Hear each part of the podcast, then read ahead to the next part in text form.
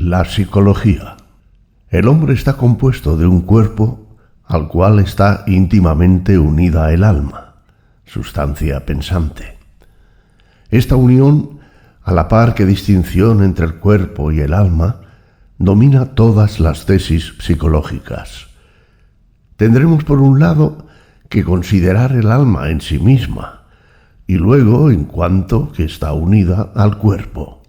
En sí misma el alma es inteligencia, facultad de pensar, de verificar intuiciones intelectuales.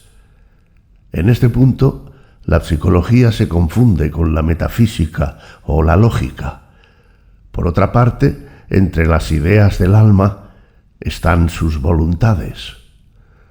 La voluntad o libertad la sitúa, empero, Descartes, en el mismo plano que las demás intuiciones intelectuales.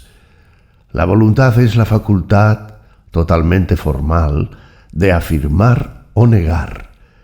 Y tan grande es el carácter lógico y metafísico que le da a la voluntad que de ella deriva su teoría del error, el cual, como es sabido, esto se ve en la cuarta meditación, proviene de que, siendo la voluntad infinita, puesto que carece de contenido, y el entendimiento finito, aquella a veces afirma la realidad de una idea confusa por precipitación, o niega la de una idea clara por prevención, y en ambos casos provoca el error.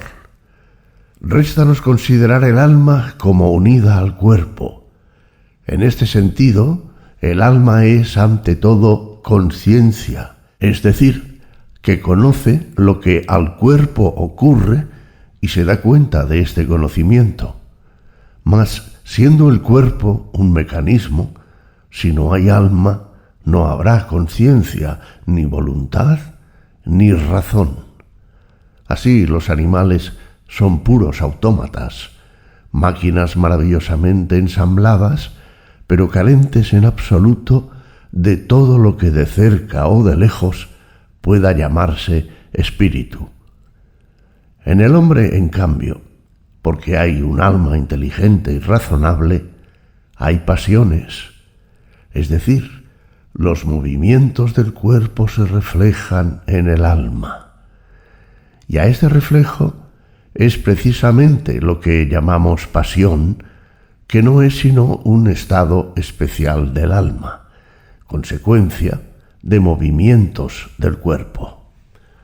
Pero lo característico de estos estados especiales del alma es que, siendo causados en realidad por movimientos del cuerpo, sin embargo el alma los refiere a sí misma. Ignorante de la causa de sus pasiones, el alma las cree nacidas y alimentadas en su propio seno hay seis pasiones fundamentales. La primera, la admiración, es apenas pasión y señala el tránsito entre la pura intuición intelectual y la pasión propiamente. Es, en suma, la emoción intelectual. De ella nacen el amor, el odio, el deseo, la alegría, la tristeza. De estas seis pasiones fundamentales derívanse otras muchas, el aprecio, el desprecio, la conmiseración, etc.